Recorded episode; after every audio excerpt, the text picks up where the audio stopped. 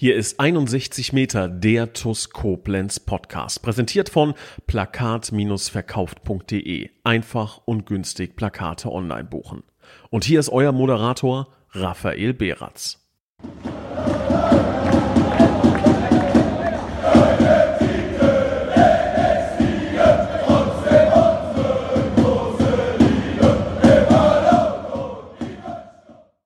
Hallo und ein herzliches Willkommen zu einer neuen Folge von 61 Meter, dem TUS Koblenz Podcast. Und ja, mittlerweile ist es tatsächlich schon eine kleine Tradition geworden, dass wir hier regelmäßig neue Spieler oder mittlerweile auch alt eingesessene, gestandene Spieler präsentieren.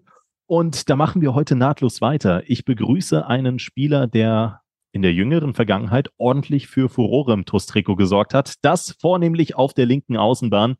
Und ähm, spätestens jetzt wird jeder Bescheid wissen, um wen es geht. Ich begrüße ganz recht herzlich Umut Sentö. Guten Abend, Raphael. Und hallo, liebe Zuhörer. Ja, guten Abend, Umut. Äh, tatsächlich, wir haben jetzt gerade 20.52 Uhr am äh, Mittwochabend. Und ähm, jetzt wird der ein oder andere stutzen. Hm, Mittwochabend, beziehungsweise vielleicht hört sich das auf den ersten Blick relativ normal an. Ähm, für euch zur Erklärung, wir nehmen den Podcast tatsächlich an dem Abend auf oder an dem Tag auf, als äh, die letzte Folge mit Christian Krei quasi vor einer Woche ähm, erschienen ist. Das hat den Hintergrund, dass ich in der kommenden Woche tatsächlich mal ähm, für, für sieben Tage im Ausland sein werde, kleinen Urlaub genießen werde und ähm, hat keine Auswirkungen auf die Heimspiele um gegen Schott Mainz oder Avala. Da werde ich wieder vor Ort sein aber den Podcast nehme ich quasi mit Umut im Vorlauf auf. Hat also auch den Hintergrund, dass äh, wenn Umut jetzt beispielsweise drei Tore gegen Avala schießen würde, dann würden wir im Podcast natürlich, wenn der komplett aktuell wäre, drüber sprechen. Ja, gerade das Fallrückziehertor, das zweite von Umut, war besonders schön gegen Avala. Aber das ist äh, so noch nicht der Fall. Dann müssten wir uns den Umut nochmal reinholen. Ähm, nur für euch zur Erklärung. Demnach diese Podcast-Folge auf, äh, ausnahmsweise mal im Vorfeld aufgenommen. Ja, ich habe die Messlatte schon ziemlich hochgelegt. Drei Tore gegen Awaler werden also am Freitag für dich Pflicht sein. Alle TUS-Fans werden wissen, ob das äh, so funktionieren wird. Ähm, aber jetzt mal ganz ohne Druck. Erstmal schön, dass du die Zeit genommen hast. Ähm, ja, wie geht's dir? Ähm, ja, danke der Nachfrage. Mir geht's ähm, sehr gut. Ähm, hoffe, dass es bei dir auch genauso ist. Ja, ja, klar, klar. Mir, mir geht's immer gut. Also Podcasts aufzeichnen ähm, rund um die TUS Koblenz, das macht immer richtig viel Spaß und ähm, ich bin auch schon richtig gespannt, was du heute alles erzählen kannst. Ähm, du Mittwochabend, wie, wie, wie sieht so ein Tag bei dir aus, so ein Arbeitsalltag? Du hast mir mal gesagt im Vorfeld, dass du äh, tagsüber arbeiten bist. Ähm, als was arbeitest du? Wie, wie, wie sieht dein Tag aus? Ähm, ja, kann ich gerne erzählen. Ähm, ich habe seit letztem Jahr äh, eine Ausbildung angefangen als Verwaltungswirt äh, bei der Stadt. Äh, nicht bei der Stadt Koblenz, sondern bei der Stadt Ludwigshafen. Oh. Und ähm, zurzeit bin ich aber bei, ein, bei einer Gastausbildung hier in Koblenz. Und mein Tagesablauf sieht dann so aus, dass ich dann äh, um 6 Uhr dann anfange. Ja. Und dann heute habe ich halt bis 16.30 Uhr gearbeitet und nach dem Feierabend bin ich dann direkt dann ähm, in, äh, zum Training losgefahren. Und ähm, jetzt habe ich noch eine Kleinigkeit was gegessen und jetzt nehmen wir gerade den Podcast auf. Und ja, so war heute mein ähm, Tagesablauf. Ja, das ist dann auch, das höre ich aber auch häufig von den Spielern. Das ist dann schon ein richtig, richtig anstrengender Alltag. Ich meine, jetzt gerade zu diesem Zeitpunkt, ähm, ich kann es auf die Minute genau sagen, 12. Oktober 2022 um 20.55 Uhr, das heißt um 21 Uhr, ähm, hast du quasi immer noch nicht Feierabend, wenn man mal so möchte. Ähm, das muss doch ganz schön schlauchen, oder? Ja, es gibt halt äh, Momente, da bin ich auch ganz ehrlich, da schlaucht es auch. Ähm, ist ja auch äh, einerseits auch verständlich, aber ähm, das ähm, mache ich schon ähm, jetzt ähm, für einen längeren Zeitraum und ich muss sagen, dass ich mich schon auch, also dass auch mein Körper schon da mittlerweile dran gewöhnt ist. Ähm, ja, aber ich nehme es, wie es ist. Bist ja auch noch jung mit deinen äh, 24 Jahren. Ähm, ja, äh, du hast gerade gesagt, du machst die Ausbildung in oder für die Stadt Ludwigshafen am Rhein Und das mhm. ist auch etwas, wo ich einsteigen möchte. Denn du kommst tatsächlich gebürtig aus Ludwigshafen am Rhein. Das ist dein Geburtsort, am 31. Dezember 1997 geboren. Und ähm, du hast schon verdammt viel gesehen. Du hast schon verdammt viel für dein junges Alter gesehen in der Fußballwelt. Hast äh, viele, viele Stationen. Ich werfe da jetzt nur ein paar Namen mit rein. TSG Hoffenheim, Waldhof Mannheim, Viktoria Köln, FK Pirmasens, äh, Mansia in der äh, Türkei, ähm, Speyer, Koblenz. Also du hast schon verdammt viele Stationen hinter dir, ähm, sodass sich so eine Karriere manchmal ganz komisch anfühlen kann, ähm, wenn man über die Chronologie spricht. Und äh, da möchte ich jetzt auch einsteigen. Ich möchte ganz am Anfang mal erfahren, wie kam Umo Zentürk überhaupt zum Fußball? Hier auf äh, transfermarkt.de steht, dass der VT Frankenthal deine erste Station war. Stimmt die Information und ähm, ja, wie, wie, kamst du zum Fußball? Ja, ähm, das kann ich ähm, natürlich dir ähm, erzählen.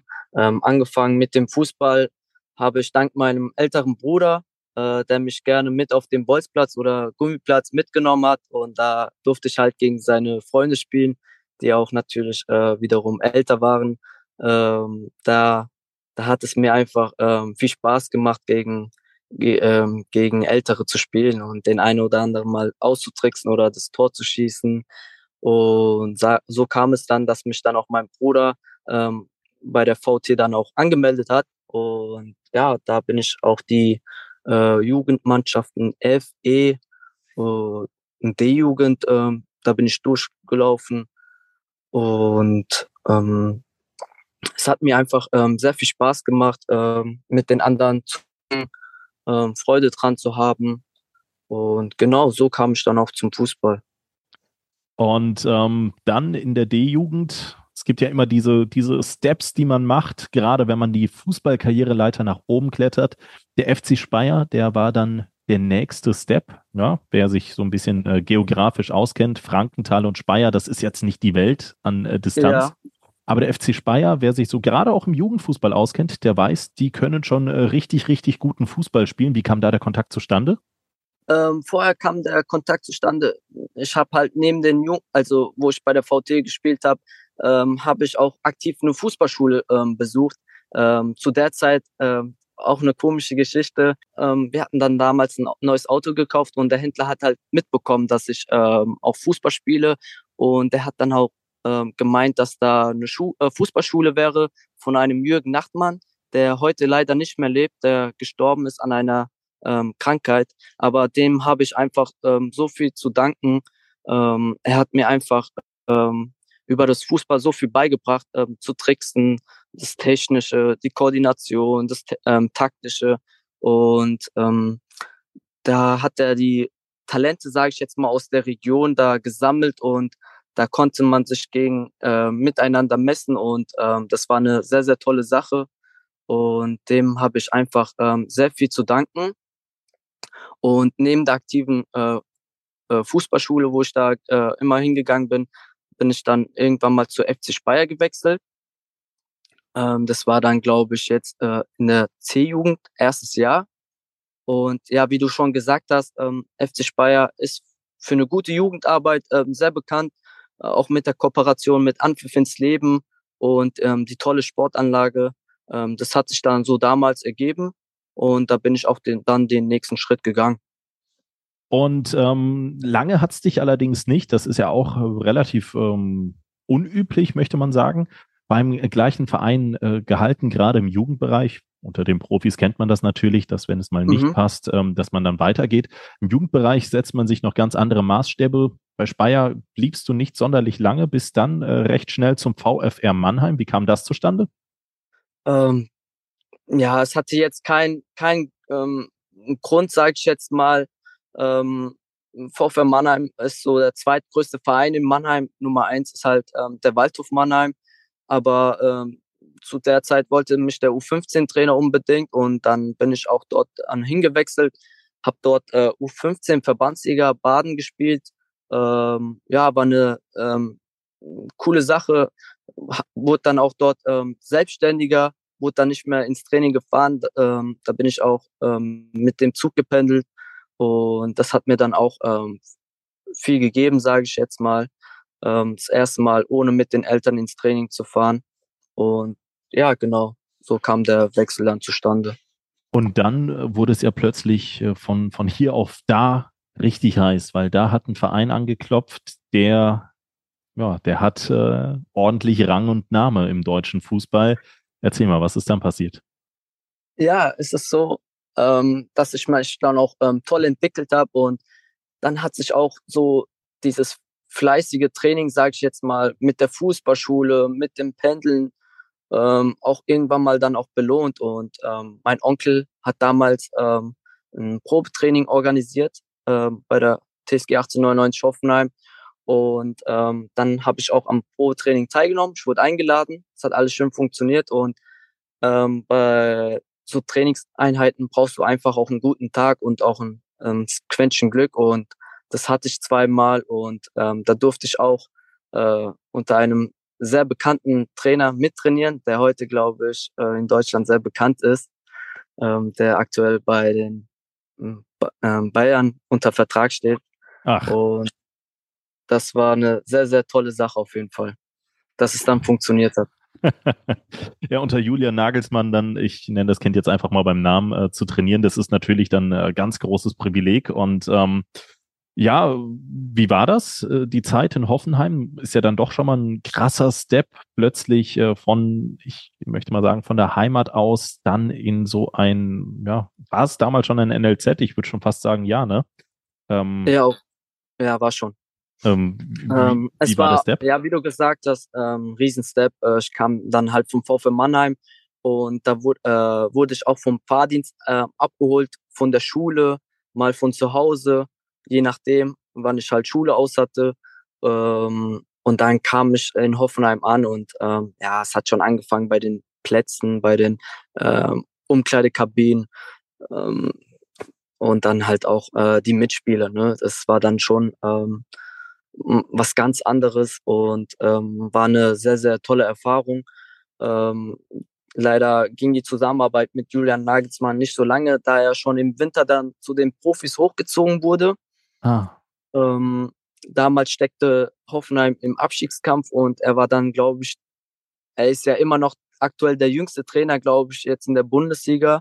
Aber er war zu dem Zeitpunkt der jüngste Co-Trainer von Markus Güstol. Mm, ja, ja. Genau. Und ähm, für mich war das, äh, für mich war die U16 ein tolles Jahr. Ich wurde ähm, direkt super aufgenommen, war dann auch äh, ein wichtiger Spieler. Wir waren am Ende dann auch ähm, punktgleich mit dem VfB. Ähm, damals gab es dann auch ein Entscheidungsspiel zur Meisterschaft, was wir letztendlich äh, Gott gewonnen konnten. Und so wurde ich dann auch mit der U16 ähm, Oberligameister. Ja, Wahnsinns, Wahnsinnsgeschichte. Ähm, äh, zwei Fragen hatte ich oder hätte ich da noch. Zum einen, mhm. ähm, Klären wir erstmal die erste. Gab es tatsächlich schon namhafte Spieler, zu denen du vielleicht sogar noch heute Kontakt hast aus deiner Hoffenheimer Zeit? Oder ähm, ist das dann tatsächlich auch bei der TSG-Akademie, die ja auch als einer der besten Deutschlands gilt, ähm, so, dass sich das dann doch über die Jahre so ein bisschen verlaufen hat? Weil wer Meister wird, der hat dann in der Regel auch meistens immer so zwei, drei Talente, für die hat es danach ganz oben gereicht. Ja, hat es auch, ähm, wie du gesagt hast. Ähm, unser Stürmer damals, Philipp Ochs, spielt heute in Sandhausen in der zweiten Liga. Mhm. Äh, auf äh, linkes Mittelfeld hat ähm, Robin Hack gespielt, spielt zurzeit jetzt bei Arminia Bielefeld im Zentrum. Ähm, Dennis Geiger äh, ist aktuell jetzt immer noch bei der äh, TSG 1899 Hoffenheim. Ähm, wer noch? Ähm, Innenverteidiger Benedikt Gimber. Oh, ja. Hm, das sind jetzt gerade die Namen, die mir spontan einfallen, aber Adrian Beck, ähm, Heidenheim, ja, gibt schon, gibt schon viele Spieler, die, die es dann auch ganz oben geschafft haben. Umso cooler, wenn man den Weg dieser, dieser Spieler ähm, äh, so verfolgen konnte und auch dein Weg, der ging ja erstmal noch, ja, was heißt erstmal? Wir sind ja, wir sind ja noch bei, bei einem äh, relativ jungen äh, Fußballspieler, wer äh, ganz, ganz viel auf dem Platz zeigt. Aber dein Weg, der ging auch erstmal klar in Richtung Profifußball. Ähm, Waldhof Mannheim, Viktoria Köln, das ist deine nächste Jugendstation. Äh, zusammengefasst, wie kamen da die Steps zustande und wie war die Zeit? Ja, ähm, ich habe ja auch in der U17 bei Hoffenheim gespielt unter dem damaligen, also Trainer, der jetzt NLZ-Leiter in Hoffenheim ist, Jens Rasewski. Und da habe ich nicht so viele Chancen bekommen zu spielen. Und ähm, aber dem habe ich dann auch ähm, vieles zu danken, weil er mich dann auch ähm, dann umgeschult hat auf die linke Verteidigerposition, was ich früher gar nicht gespielt habe. Wo warst du früher? Und, ähm, ich war im offensiven Mittelfeld oft eingesetzt, auf den Flügeln oder auf der 8 oder auf der 10. Okay. Und dann ähm, neuer Trainer, neue ähm, Vorstellungen und er hat mich dann links hinten gesehen und habe dann auch mit ihm äh, viel Trainingseinheiten da ähm, mittrainieren dürfen und ähm, er hat mir dann auch ähm, viel beigebracht für die linke Verteidigerposition und ähm, dann hat man wenig Chancen, ähm, wenn man nicht viel gespielt hat, ähm, dann in die U19 zu kommen und dann ist wieder der Julian Nagelsmann von den Profis runtergekommen in die U19 und da hatten wir auch ein offen und ehrliches Gespräch, dass es für mich dann auch schwer sein wird. Und da, daher kam dann der Wechsel zu Waldhof Mannheim. Ich, ich will noch mal ganz kurz eingrätschen. Ähm, mhm. Man bekommt immer eine Sache zu hören im Jugendbereich. Der ist zu klein, ja. der, ist, der ist zu schmächtig. In der Bundesliga, im Profifußball muss man, das ist natürlich äh, die Ausnahme, äh, bestätigt die Regel. Aber ähm, in der Bundesliga heißt es immer Gardemaß 1,80, äh, das und das musst du haben. War das bei dir damals ein Manko? Weil natürlich will ich dir da nicht zu nahe treten, aber jetzt hier auf transfermarkt.de ste steht, äh, dass du 1,70 bist und wir wissen natürlich, du bist unser äh, Flügelflitzer. Aber die ganz große äh, Körpergröße, die hattest du ja nie. War das, war das damals ein äh, ausschlaggebender Punkt oder ähm, achtete man da noch nicht so drauf? Nee, das war, wie du gesagt hast, auch ein ausschlaggebender Grund. Ähm, man hat mich damals ähm, körperlich nicht, ähm, ähm, ja, nicht so gesehen, dass es für die U19 gereicht hätte okay. zu diesem Zeitpunkt. Und ähm, ich musste das so hinnehmen und aber das hatte ich auch schon in der Vergangenheit ähm, oft zu hören zu müssen. Und ähm, aber klar, Fußball spielt man mit den Füßen und nicht mit der Körper und Viele sehen es anders. Ähm, aber ja, ich, man muss sowas einfach weghören und weiter an sich arbeiten und, ähm, und einfach nach vorne schauen und ähm, einfach an sich arbeiten. Absolut. Ich glaube, äh, spätestens als in den äh, frühen 2000er Jahren ähm, ein äh, kleiner Argentinier äh, hat äh, die Welt ins Staunen versetzen können, weiß man, dass man nicht der Größte im Fußball sein muss, um so. Endes dann doch der Größte zu sein im Fußball. Ähm, du hast dann den Weg von ähm, Hoffenheim, wie eben schon angesprochen, zu Mannheim, zu Viktoria Köln gemacht. Ähm, erstmal ganz kurz um, umrissen, es sind so viele Stationen, da müssen wir vielleicht ja. sogar ein bisschen äh, zusammensetzen. Wie kam es dann zu Mannheim? Bist du dann zurück in die Heimat? Äh, war von der Hoffenheimer Jugendakademie oder wie lief das? Genau, das war dann schon äh, sehr heimatnah, Waldhof Mannheim. Ähm, ich habe dann zum Trainingsplatz etwa zehn Minuten gebraucht. Ähm, und ähm, man hatte halt schon äh, vorher Gespräche gehabt und äh, man hat sich sehr um mich bemüht und ähm, da Waldhof U19 auch Bundesliga gespielt hat, war es jetzt für mich ähm, auch jetzt nicht ein Schritt runter, sondern ja, ich durfte mich weiterhin äh, in der höchsten Spielklasse Deutschlands äh, messen äh, und zwar mit, auch mit dem älteren Jahrgang. Ich sehe mich ja nicht unbedingt als 97er, aber ähm, dann mit 96er äh, sich messen zu können, ähm, das wollte ich ähm, unbedingt. Und, und deswegen ähm, bin ich auch zu Waldhof gewechselt. Aber dann auch nur ein Jahr wiederum geblieben. Also das ist ganz, ganz wild. Wir sind jetzt gerade bei einem 17-, 18-jährigen Umo Zentürk, der schon wieder den Verein dann wechselt und dann plötzlich zu Viktoria Köln geht. Also das ist dann ja ein Verein, der ja, wahrscheinlich 250 Kilometer erst einmal von, von der Heimat entfernt ist. Wie, warum? Ja, ähm, hatte, hatte einen bestimmten Grund. Ähm, ich hatte auch kein erfolgreiches Jahr bei Waldhof. Okay. Und ähm, wie gesagt, ich hatte ja auch andere Möglichkeiten und ähm, ich hätte auch damals von Hoffenheim zu Viktoria Köln ähm, wechseln können. Ähm, da war auch schon das Interesse da. Und ähm, letztendlich habe ich mich aber damals für den Waldhof entschieden. Aber wie gesagt, dass ich da ähm, kein tolles Jahr hatte, hat man auch, ähm, glaube ich, auf ähm, Statistiken gesehen. Und deshalb dann der Wechsel zu Viktoria Köln. Und ähm, da hatte ich den ähm, Herrn Manfred Schad, der jetzt ähm, Scout, Scout ist bei der U21 des FC Köln. Mhm. Und ähm, unter ihm hatte ich dann wieder richtig viel Spaß am Fußball. Ähm, und ähm, auch ein sehr erfolgreiches Jahr. Ich wurde dann wieder Meister. Wir sind dann aufgestiegen in die A-Junioren Bundesliga West.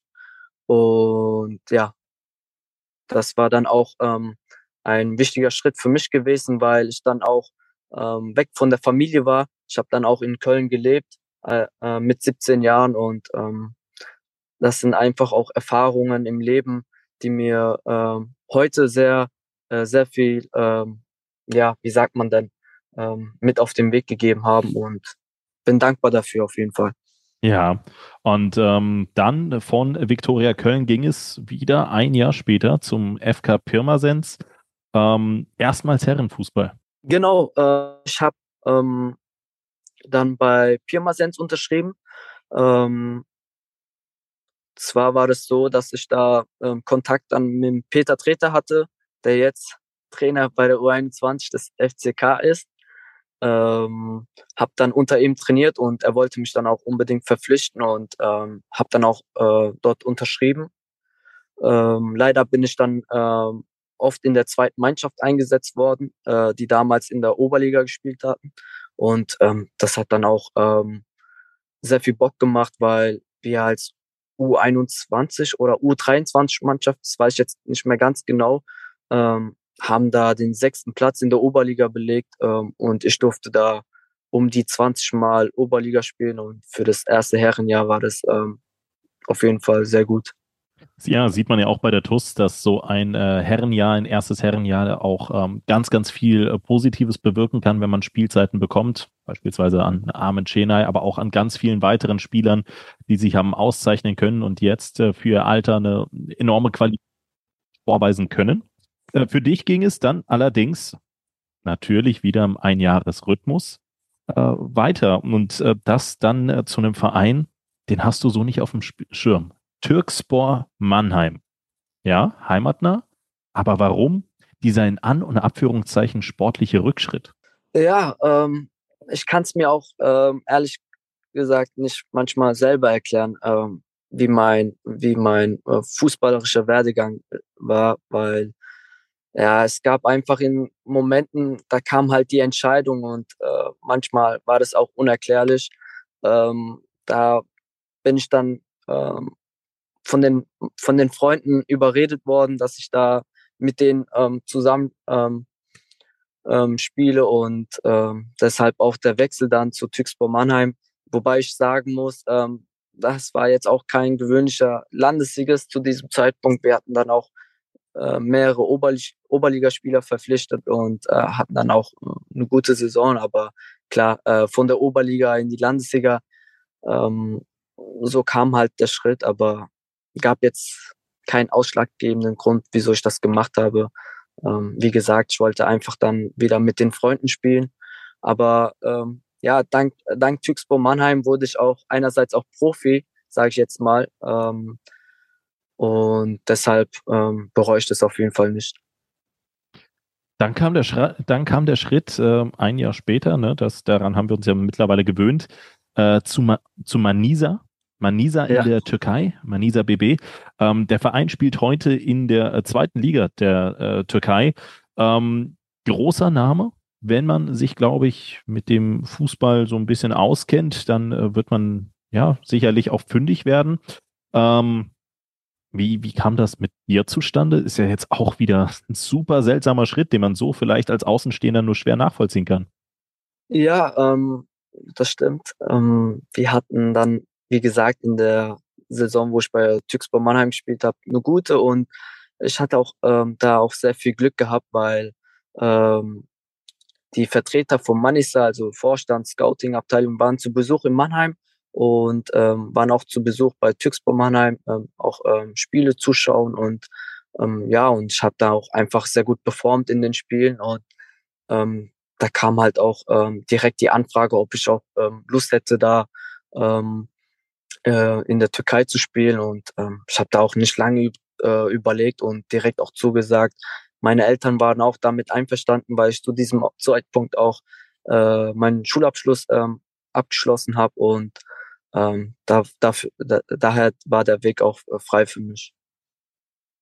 Ja, und das, ähm, wie, wie war die Zeit dann in der Türkei? Weil ich gucke mich da gerade durch und glaube, dass du der einzige Transfer warst, der direkt unmittelbar aus Deutschland verpflichtet wurde. Der Rest, der kam dann, ähm, der kam dann quasi ähm, ja aus der Türkei, aus der zweiten Liga, aus der dritten Liga Spieler. Ähm, wie war das für dich, dann plötzlich Türkei zu spielen?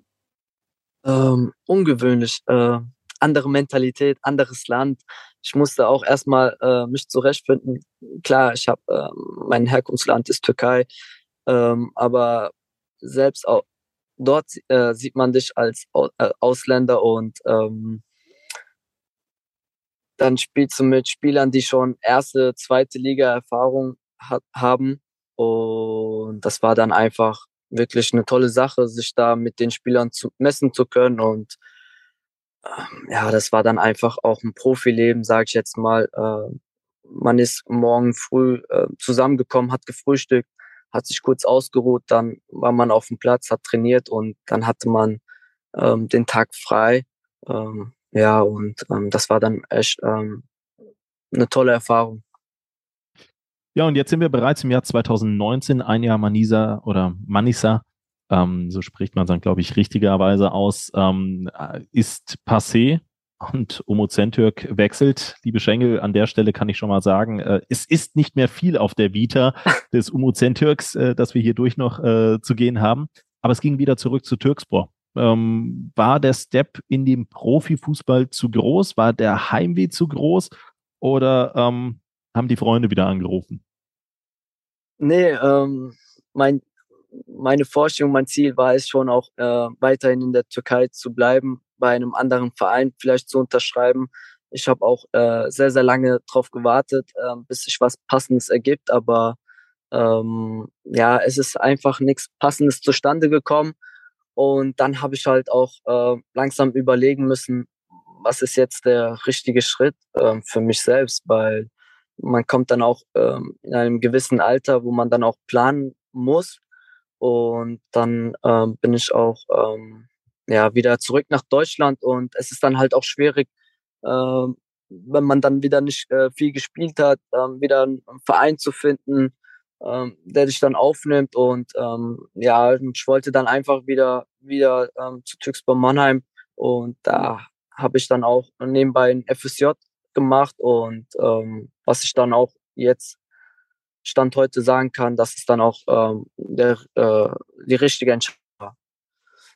Hast du zu dem Zurück, Zeitpunkt dann eigentlich schon, ja, hast du zu dem äh, Zeitpunkt eigentlich schon ähm, deine Profikarriere beendet gesehen, äh, noch bevor sie angefangen hat, oder lebte beim, ja, was war das, 21-jährigen Umo Zentürk äh, der Traum vom Profifußball immer noch weiter? Ja, es war halt auch, ähm, ja, einerseits war ich auch sehr enttäuschend und auch ähm, auch traurig, äh, ganz klar. Man war äh, Landessieger und dann hat man dritte Liga in der Türkei gespielt und dann wieder Landessieger, ist ja auch ähm, verständlich. Aber wie gesagt, durch die vorherigen Vereine ähm, wurde ich halt auch reifer im Kopf und ich musste dann hinnehmen, wie es war und ähm, habe dann einfach ähm, nicht aufgegeben und einfach dann äh, wieder Spaß am Fußball, ähm, schöne Spiele zu spielen und ähm, und ähm, das hat mir dann auch wieder viel äh, gebracht auf meinem Weg. Ja, und äh, das, das sieht man, denn von äh, Türkspor ging es dann ein Jahr später wieder nach oben. FC Speyer 09 ist der nächste Verein.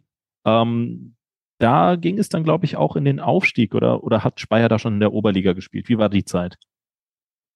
Ähm, Speyer ist, ähm, also ich kam dann, bekam dann eine Anfrage vom damaligen Trainer ähm, zurzeit war es noch unklar, ob die in die äh, Oberliga aufsteigen oder nicht, ähm, weil zu dem Zeitpunkt waren sie, glaube ich, Zweiter hinter Wald Algesheim damals.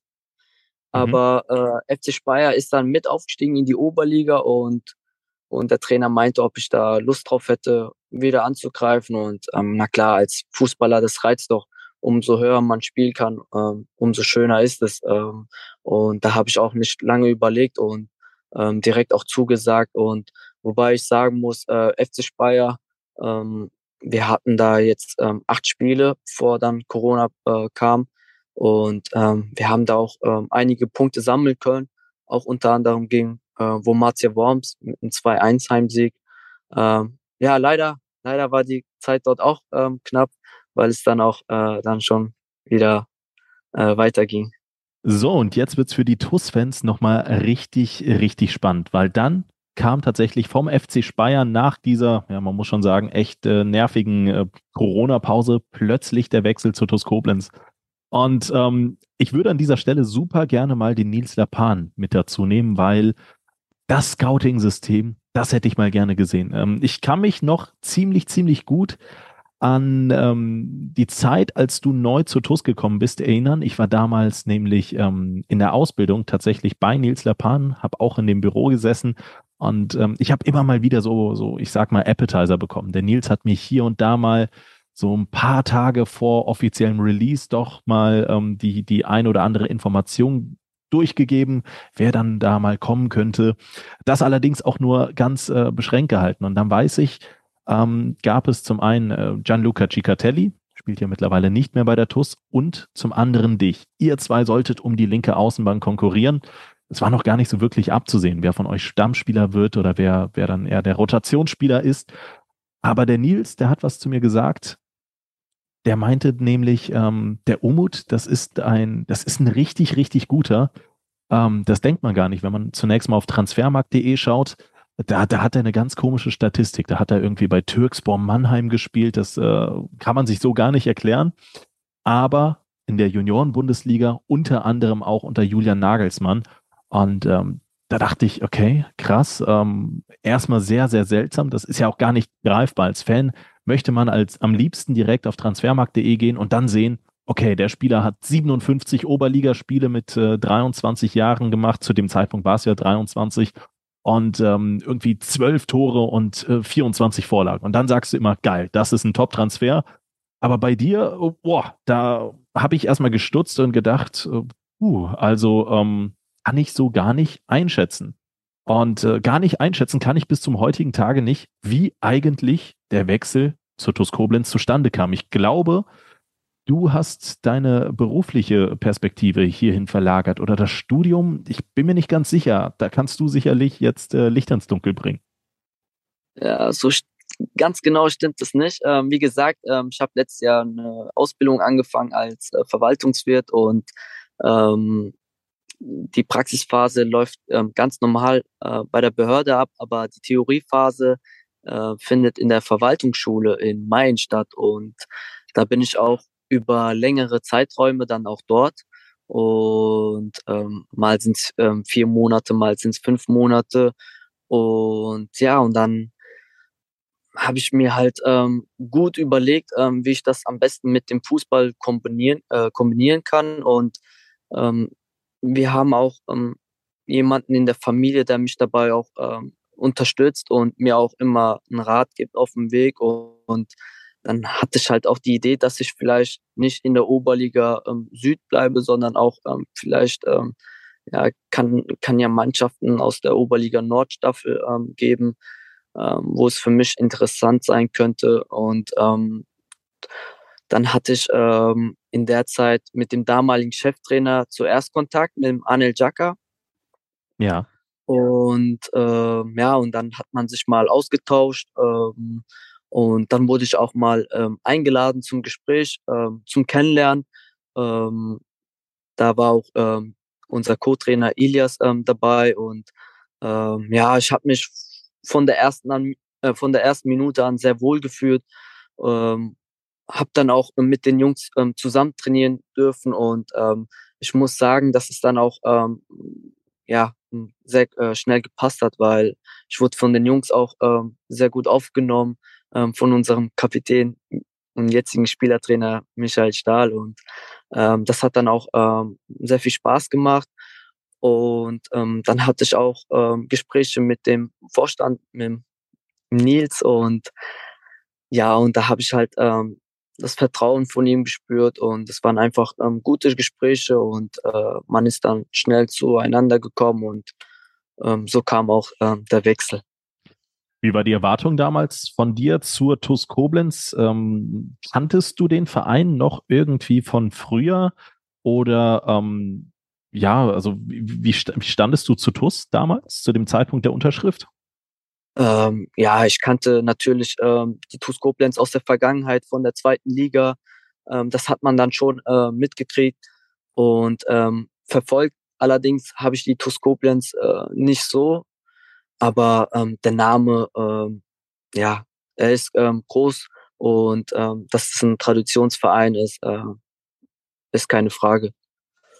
Und was dann kommt, das war ja quasi schon ähm, in einer Saison, wo man sagen muss, ja, okay, am Ende des Tages war sie vielleicht nicht ganz erfolgreich, aber da waren die Gründe natürlich andere, nicht zuletzt aufgrund ähm, ja, der Verletzungen und der Ausfälle diverser Säulenspieler. Aber es war die Sternstunde eines äh, Flügelspielers, der auf der linken Position beheimatet war und der jetzt gerade hier mit mir diesen Podcast aufnimmt, nämlich von dir, Umut. Ähm, fünf Tore, elf Vorlagen in Liga und Pokal. Vier Tore, neun Vorlagen allein in der Liga. Das sind 13 Scorerpunkte in der Oberliga. Das ist, also das, man, man spricht im Fußball immer von Spielern, die nicht so gut performen, die hinter den Erwartungen zurückbleiben, die vielleicht die Erwartungen erfüllen, aber auch nicht mehr und dann die Erwartungen maßlos übertreffen. Und jetzt ohne dich natürlich direkt in die Wolken zu heben, so dass wir äh, Angst haben müssen, dass du uns jetzt äh, nächste Woche äh, wieder in die zweite Liga Türkei davon fliegst. Ähm, du hast zweifelsohne die Erwartung, ich glaube, von sehr, sehr vielen Beteiligten, wenn nicht sogar von allen Beteiligten, dann doch recht schnell übertroffen. Ähm, auch deine eigenen oder wusstest du, was, was in deinen Beinen steht? Wie kam plötzlich diese ja, Leistungsexplosion, die sich unter anderem, nicht nur, aber unter anderem auch in den ganzen Scorerpunkten widerspiegelt? Oh, das ist eine äh, sehr gute Frage. Ähm, ja, ähm, ich versuche einfach in jedem Spiel ähm, das Vertrauen, was man mir gibt, ähm, zurückzuzahlen. Und das mache ich gerne auf dem Platz, ähm, wenn es dann ähm, mit den Spielen dann ähm, beginnt. Und ich versuche einfach immer das Maximum aus mir rauszuholen. Und wenn dabei ein Tor oder eine Vorlage rausspringt, umso schöner. Aber ähm, was viel wichtiger ist, immer der Erfolg mit der Mannschaft. Und ähm, wenn ich dabei mit einem Tor oder mit einer Vorlage dabei helfen kann, ähm, freut mich das umso mehr. Aber ähm, wichtig ist immer, ähm, dass wir als Mannschaft ähm, ähm, ähm positive, positive Ergebnisse für den Verein erzielen. Und ähm, ja, so sehe ich das. Ich versuche einfach auf dem Platz immer mein Bestes zu geben und das ist einfach meine Art und meine Einstellung zum Spiel. Und ja, alles andere kommt dann von alleine. Und äh, das ist scheinbar vielleicht auch so ein bisschen diese Bescheidenheit ist dann scheinbar auch so ein Weg zum Erfolg. Ähm, Gibt es ein Highlight aus der insbesondere jetzt letzten Saison, das, das dich irgendwie noch begleitet? Also ich hätte damit direkt eins im Kopf, aber will ja jetzt nicht äh, vorweggreifen. Gibt's da was? Ja, auf jeden Fall. Ähm, ich glaube, da teilen wir uns auch das gleiche Spiel ähm, mit dem mit dem FCK ähm, äh, um die Aufstiegsrunde oder Abstiegsrunde und ähm, das war dann das war dann ähm, auch ein ausschlaggebender Grund, ähm, wo ich sagen muss, ähm, dass ich da hier, also beim, äh, bei der TUS unbedingt bleiben wollte, weil da haben einfach so viele Emotionen ähm, gespielt und das war einfach äh, ja ein sehr, sehr besonderes Spiel auch für mich gewesen. Ja, du, du musst mich da, glaube ich, aber auch einfach nochmal mit mir nehmen. Oder uns alle jetzt. Äh, da hören ja auch gerade ähm, ein paar hundert bis äh, tausend äh, TUS-Fans äh, gerade zu. Ähm, 90. Minute. Kaiserslautern nochmal mit einem Eckball. Ein Spiel, das an Dramaturgie nicht zu überbieten war.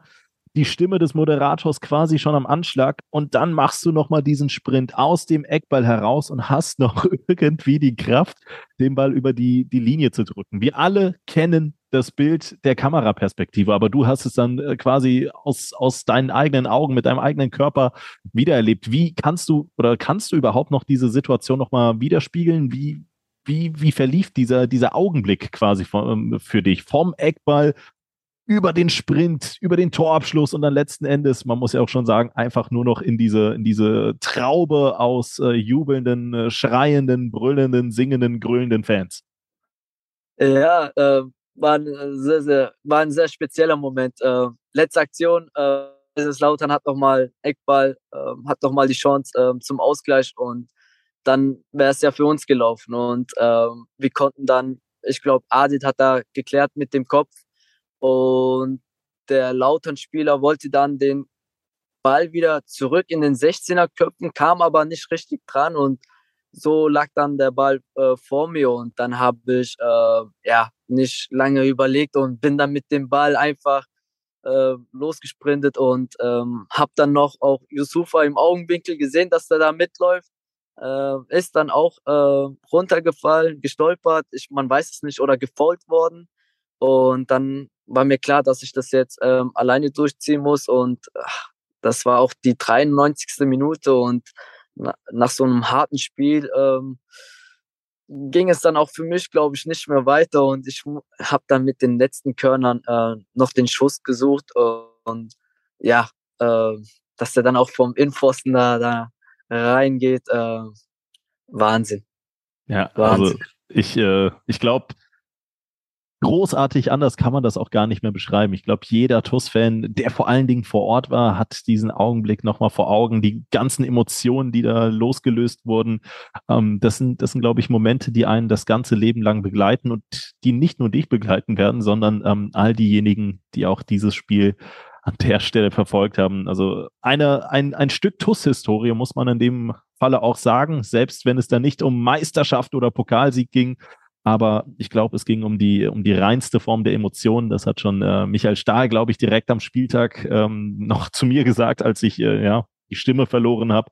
Und ich glaube, ähm, diese, diese Explosionen an, an Emotionen, das sind dann auch die Spiele, für die wir alle mal immer wieder ins Stadion gehen, die wir auch einfach brauchen, die wir auch einfach lieben, die den Fußball in diesem Augenblick dann einfach so geil machen. Dafür auch nochmal stellvertretend für all die TUS-Fans äh, an dieser Stelle. Äh, vielen, vielen Dank für diesen geilen Moment, aber natürlich auch an die Mannschaft, die das damals so in der Form möglich gemacht hat. Ähm, du hast es tatsächlich schon erwähnt. Es ging dann in Richtung Verlängerung. Ähm, du hast deinen Vertrag verlängert bei der TUS Koblenz, aber ähm, ich würde trotzdem noch mal ganz gerne drüber sprechen. Ich meine, jetzt sind wir quasi unter uns. Ähm, so eine starke Saison bei der TUS Koblenz darf ich jetzt auch nicht verschweigen. Ja, es gibt eine gewisse Plattform, TUS TV. Ähm, mit den ganzen Spielzusammenfassungen, das kann doch Begehrlichkeiten wecken. Ist da jetzt kein Regionalligist irgendwie um die Ecke gekommen und hat gesagt, hier, äh, wir würden dich gerne mal einladen, willst du nicht mal vorbeikommen? Weil, ich sage jetzt mal, ähm, 13 Scorerpunkte allein in der Liga zu sammeln für einen linken Bahnspieler, das ist gar nicht so unattraktiv.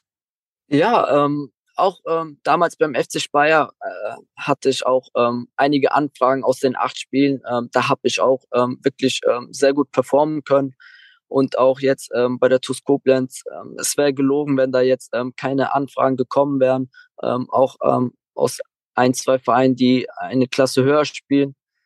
Ähm, man ist einfach auch einerseits stolz darüber, dass man ähm, ähm, gut performt hat, aber ähm, ja, aber was, was der Grund war einfach, ähm, dass ich bei der TuS Koblenz geblieben bin, ähm, war einfach dieses Vertrauen was man mir gibt, ähm, sei es vom Trainerteam, sei es jetzt vom ähm, Cheftrainer und Co-Trainer oder auch vom Vorstand. Ähm, das war, das war dieses, ja, wir wollen dich unbedingt und zum ersten Mal auch in meiner ähm, Karriere ähm, hatte ich auch so ein Gefühl, dass ich dann auch, ähm, wo ich sage, äh, hier bist du richtig und ähm, bleib hier, Junge, und ähm, bleib bei der TUS und das macht dann auch einfach ähm, stolz, dass ich dann hier ähm, weiterhin bleiben durfte. Und wir sind auch stolz, dass wir dich äh, halten dürfen. Vertrauen, das ist ein ganz, ganz äh, wichtiger Punkt bei der TUS Koblenz. Ich glaube, die Arbeit läuft aktuell auf sehr, sehr vielen Ebenen Hand in Hand. Das ist ein Team auf, wie neben dem Platz, das gut miteinander harmoniert, das gut aufeinander aufbaut. Und ähm, ebenfalls gut aufeinander aufbauen ist äh, die TUS Koblenz und ihr Partner Jobs56.de. Der Trikotpartner der TUS Koblenz hat nämlich Top-Jobs aus unserer Region für unsere Region parat. Und ähm, solltet ihr oder einer eurer Bekannten derzeit auf Jobsuche sein, dann empfehle ich euch job56.de, denn dort könnt ihr äh, tolle Anstellungen finden, wie beispielsweise bei Hannes van Heesch in Neuwied. Er sucht nämlich derzeit nach Kraftfahrern. Das Gemeinschaftsklinikum Mittelrhein in Koblenz sucht Gesundheits- und Krankenpfleger oder operationstechnische Assistenten in Voll- oder Teilzeit. Beicht versichert sucht nach Kaufleuten für Versicherungen und Finanzen für den Innendienst in Voll- oder Teilzeit. Das Ganze in Heiligenroth bei Montabaur. Ähm, Rundor Türautomatik ist auf der Suche nach Servicetechnikern in Waldesch auf Vollzeitbasis. Lutz Müller nicht zum Vorstand der Finanzen gewählt, allerdings der TUS weiterhin treu, wie ja, wie kein zweiter kann man schon fast sagen, ist auf der Suche nach Steuerfachangestellten in Koblenz auf Vollzeitbasis und die KTO GmbH. Auch die haben ja natürlich ganz, ganz große Aktien an diesem tollen äh, Angebot von job56.de. Die suchen derzeit nach Mitarbeitern für Geräteaufarbeitung in Koblenz-Kesselheim oder alternativ auch nach Kälte- und Elektrotechnikern. Das allerdings ist alle nur eine ganz, ganz, ganz, ganz kleine Auswahl von den ganzen Jobmöglichkeiten, die auf job56.de angeboten werden. Das heißt, sollte jemand von euch oder in eurem Umfeld derzeit auf Jobsuche sein, dann ist Job56 euer Jobportal. Das ganz Besondere ist, bei jeder Jobvermittlung profitiert auch die TUS Koblenz davon. Umut, ähm, sprechen wir jetzt noch über deine Zukunft, deine Karriere. Du hast gerade gesagt, du fühlst dich bei der TUS zu Hause. Ähm, das heißt, du kannst dir auch schon vorstellen, je nachdem, wie es mit der TUS weitergeht, ähm, auch über die Saison hinaus hier in Koblenz zu bleiben? Oder wie lässt sich das überhaupt mit deinem Job vereinbaren? Wie sieht die Zukunft bei dir aus? Ja, das ähm, ist jetzt momentan ähm, noch schwer zu sagen, weil ähm, da bräuchte ich auch ähm, vom Job her etwas Planungssicherheit und ähm, ich denke, wenn sich das ein oder andere dann ähm, auch ähm, dann ergibt, ähm, was dann ähm, auch führt, dass ich dann auch weiterhin hier bleiben darf, dann ja, würde es von meiner Seite aus, ähm, es ist halt noch ein bisschen zu früh, aber ähm, klar, wie ich gerade gesagt habe, ich fühle mich sehr wohl zu Hause, aber es hängt auch noch von meinem Job ab, ob ich dann auch ähm, weiterhin hier bleiben darf. Aber das äh, zeigt sich dann in den nächsten Monaten. Ich merke schon, da habe ich dich ein kleines bisschen in Verlegenheit gebracht. Ist natürlich eine super fiese Frage im Oktober zu fragen, hier, äh, wie sieht's aus, bleibst du, gehst du, wie lange bleibst du? Ähm, gar kein Thema. Ich, ich sage, die TUS würde sich definitiv freuen. Ähm, jetzt bist du 24, du wirst im Dezember 25. Wir sprechen dann tatsächlich gar nicht mehr von einem jungen Fußballer, sondern von einem Fußballer im ja, besten Fußballeralter, der natürlich noch Potenzial hat, aber nicht mehr zu den ganz Jungen gehört. Ähm, fühlst du dich mittlerweile auch schon als Führungsspieler oder wie, wie ist dein Standing mittlerweile in der Mannschaft? Ja, ich sehe mich ähm, wie jeder andere auch ähm, ein Teil der Mannschaft und ähm, klar ähm, nehme ich diese Rolle als äh, Führungsspieler auch gerne an. Ähm, ich gehe auch ähm, gerne voran, aber wir haben auch, äh, wo ich sagen muss, auch ähm, ja ähm, sehr viele Spieler davon und ähm, ähm, ich schaue mir von jedem Spieler etwas an und ähm, von jedem Spieler kann ich auch ähm, dazu äh, etwas lernen. Und, ähm, aber als junger Spieler sehe seh ich mich äh, nicht mehr, weil ich nicht mehr, äh, ja, nicht mehr beim Balldienst gehöre. Äh, das sagt dann schon, das sagt dann schon, dass ich kein junger Spieler mehr bin. Ja, Balldienst für all diejenigen, die das nicht kennen, äh, das ist natürlich äh, die große, große Ehre, die Bälle dann zusammen äh, zu dürfen nach einem Training. Also auch da habe ich äh, insbesondere in der Sommervorbereitung schon mal mitbekommen, dass dann mal der ein oder andere Ball in den Hecken gelandet ist oder links oder rechts an der Eckfahne. Das, das passiert dann schon mal im Training. Und das dürfen dann in der Regel die ganz jungen Spieler machen, aber auch die wachsen da natürlich äh, raus. Ähm, mit der Zeit, Omo Zentür gehört da mit Sicherheit noch nicht mehr dazu. Mit seinen 25 oder fast genau. 25 Jahren ist er dann doch schon einer, der tatsächlich sogar über dem Altersschnitt der TuS Koblenz steht, aber noch lange nicht am Ende seiner Karriere ist. Und das ist dann so ein bisschen meine zweite Frage, ähm, die ich da eben angekündigt habe. Äh, deine, deine Karriere. Siehst du dich tendenziell noch im Profifußball oder ist es jetzt so, dass du sagst, zweites Standbein steht quasi schon, beinahe? Ähm, das wird nur noch ein semi-professionelles Ding oder der Fußball steht dann eher an zweiter Stelle?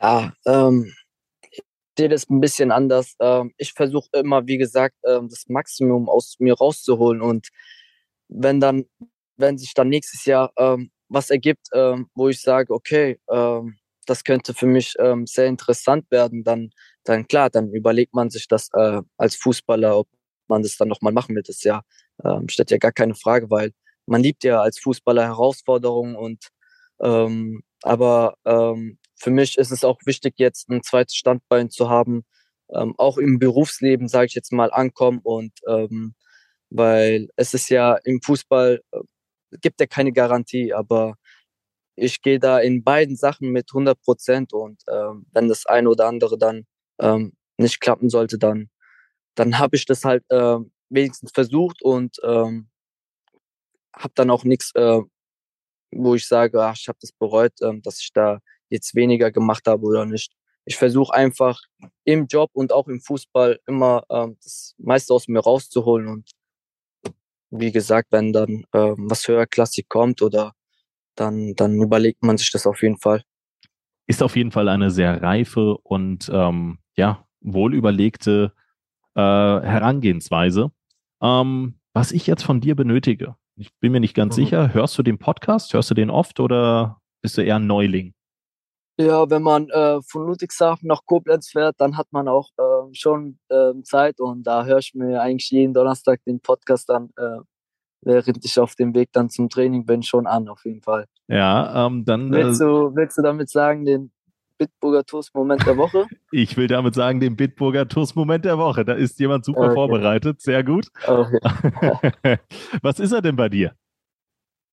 Ja, ähm, ich habe eigentlich nicht zwei, aber ich muss mich für einen entscheiden, oder? Ähm, ja, und wir müssen an dieser Stelle tatsächlich nochmal sagen, wir nehmen diesen Podcast eine Woche im Voraus auf. Das heißt, 12. Oktober, ähm, das Spiel gegen Wald Algesheim ist jetzt vier, fünf Tage her. Das Spiel gegen Avala ist jetzt so noch anderthalb Tage äh, im Voraus.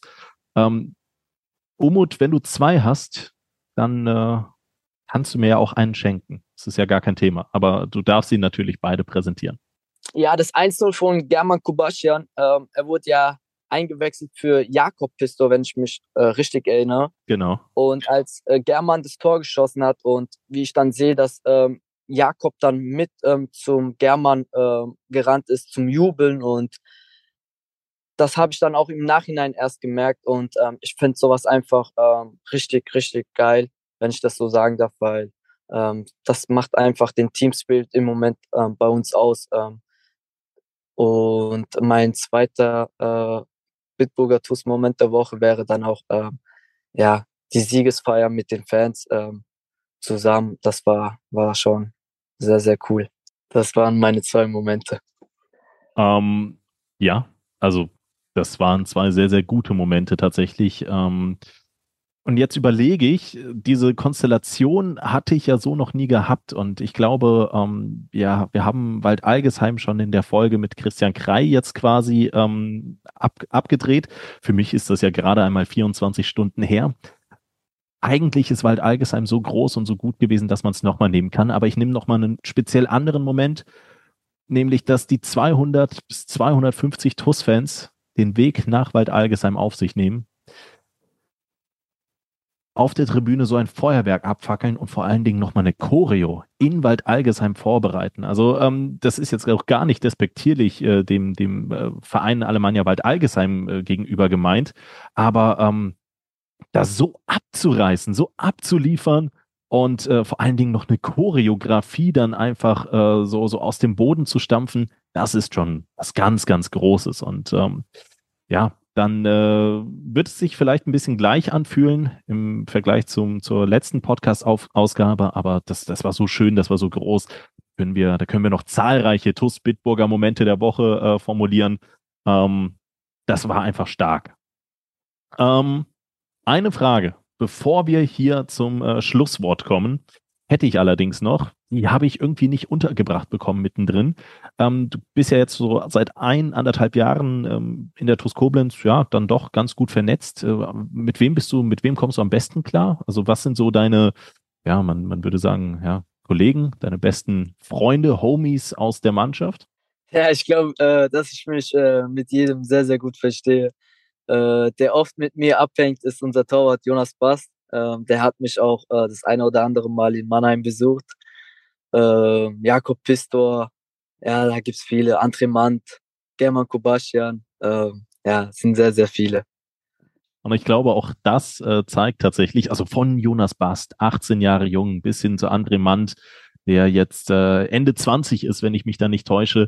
Ähm, wenn man sich da mit allen äh, zurechtfindet, dann zeigt das auch einfach, dass das Mannschaftsgefüge ein äh, sehr, sehr gutes ist und ähm, darauf lässt sich aufbauen. Wir hoffen, dass, oder ich hoffe an dieser Stelle, dass das ähm, gegen Ahrweiler funktionieren wird, wird. Ihr hofft da schon auf das Topspiel gegen den TSV Schott Mainz, aber damit möchte ich äh, Umut noch gar nicht erst beschäftigen. Also da, da reißt mir am Ende der Stali noch den Kopf ab, wenn ich äh, jetzt da anfange von zu sprechen. Deswegen sage ich, ähm, hoffentlich haben wir auch gegen Ahrweiler wieder eine ähm, weiße Weste in der Defensive gezeigt und in der Offensive hat Umo Zentürk natürlich mit drei Toren, darunter einem Fallrückzieher, äh, glänzen können. Falls dem wirklich so ist, dann äh, erbitte ich doch einmal den Torjubel in die TUS TV-Kamera. Würde mich sehr, sehr freuen. Ähm, ansonsten ähm, möchte ich mich natürlich noch bedanken. Und zum einen natürlich bei dir, Umut, aber zum anderen bei allen MCMXI Unterstützern und ähm, das sind in Person Silke und Wolfgang Scherhack, Sabine Pfalz, Dirk Menke, Jutta Lindner, Sandra Westkamp, Mario Krechel, Annalena Krei, Michael Feltens, Alexander Reichert, Gerald Schneiders, Bernhard Vetter, Markus Hennig, Philipp Louis, Andreas Sandner, Uwe und Barbara Hampel, Tobias und Annika Henken, Alexander Roos, Jonas Müller, Florian Schumacher, Horst Hoffmann, Heike und Harald Salm, Vielen Dank an Timo Christ, Mike Welsch, Gerd Horre, Mike Körner, Leon Henrich, die Blue Boys, Pascal Anna Lucy, Kai Dott, Björn Schmidt, Detlef Mundorf, Nick Thelen, Richard Rosenthal, Walter und Annette Friesenhahn, Jens Bohner, Klaus Möhlig, Gerhard, Gerhard Sprotte, Daniel Brösch, Jürgen Flick, Heiko Baumann, Richard Bouvet, Arne Kinas, Jürgen Schneider, Sophia Dieler, Thomas Hake, André Weiß, Saskia Hampel, Timo Put, Sebastian Mantei, Steffen Mark, Klaus Einig, Konstantin Arz, Markus Schulz, Kilian Dauksen, Hans-Dieter Chris, Gerhard Vetter, Kilian Thon, Gerrit Müller, Daniel Hannes, Joachim Henn und Lea Vetter. Und liebe Schengel, falls ihr auch Teil dieser großen MCMXI-Familie sein wollt, die 78. Minute ist frei. Jetzt weiß auch Umut Zentürk Bescheid, dass äh, wenn die TuS Koblenz ein Tor schießen soll, dann doch bitte in der 78. Spielminute. Und ähm, ja, vielleicht gibt es dann für euch, solltet ihr diese Spielminute auf äh, www.mcmxi.de buchen für 19,11 Euro monatlich kündbar, dann äh, könnte das Trikot des Torschützen euch gehören. Und ähm, Umut, ich danke dir für deine Zeit. Das war, das war ein toller Exkurs in äh, deine Karriere und in deine Persönlichkeit. Hat richtig Spaß gemacht. Ja, äh, danke dir auch für die Einladung und äh, du sagst, es hat auch äh, für mich sehr viel Spaß gemacht und ich wünsche dir und allen anderen Zuhörern noch einen schönen Abend. Den wünsche ich dir auch. Wir sehen uns dann also gegen Aweiler, beziehungsweise zum Zeitpunkt des Hörens wahrscheinlich gegen Schott Mainz. Mach's gut. Ciao, ciao.